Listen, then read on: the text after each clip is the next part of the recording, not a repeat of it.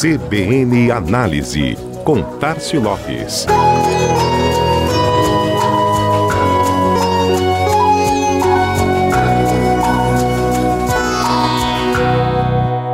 Começaram despretensiosas, bem caseiras até. Um cantinho da casa improvisado, um celular, um violão, se juntam ao desejo de entreter e manter contato com o público nesse período de isolamento. As lives começaram e logo se multiplicaram em quantidade de adeptos, em duração, em engajamento e, por que não, em volume de investimentos. O modo amador de se realizar as apresentações logo foi substituído por cenários bem projetados, estrutura profissional de som e iluminação, transmissão com direção de vídeo, várias câmeras, inclusive drone, edição de caracteres, equipe técnica para conexão, interação e até intervalo comercial. Sim, é claro que ele haveria de estar presente. Afinal de contas, onde tem audiência, tem espaço para propaganda. E ela apareceu no cenário, no vídeo, no merchandising, naquele recado do artista. Bom, lugar e contexto para encaixar marcas é o que não falta. Aqui em Alagoas, algumas lives já são patrocinadas por construtoras, lojas e outros segmentos.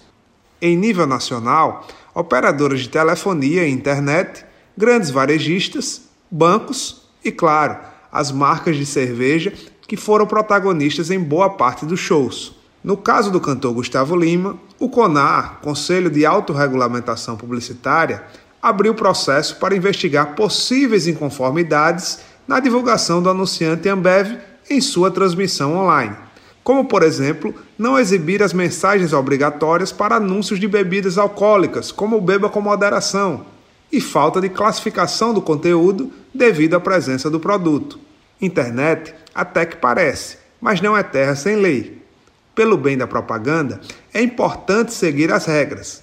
Foi o que fez a cantora Marília Mendonça, por exemplo, uma das poucas que não trouxe marcas de bebidas para sua live, já que o CONAR não permite que menores de 25 anos tenham sua imagem associada a bebidas alcoólicas.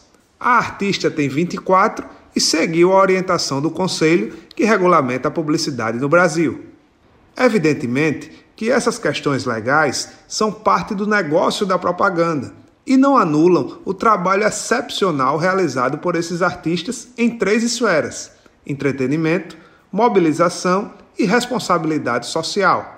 Já que além de atrair público e marcas, uma grande corrente de ajuda e doações significativas também foram alavancadas pelas lives.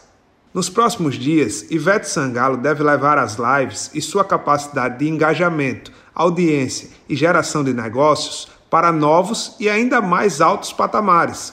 A apresentação vai além das plataformas digitais, redes sociais e será exibido ao vivo também pela TV aberta em horário nobre na Rede Globo, pela TV por assinatura no canal Multishow e pela plataforma de streaming para assinantes Globoplay.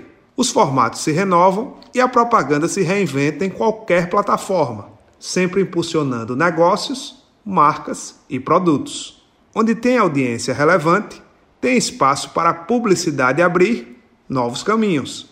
Este foi mais um CBN Análise. Tássio Lopes, da Chama Publicidade, para a CBN Maceió.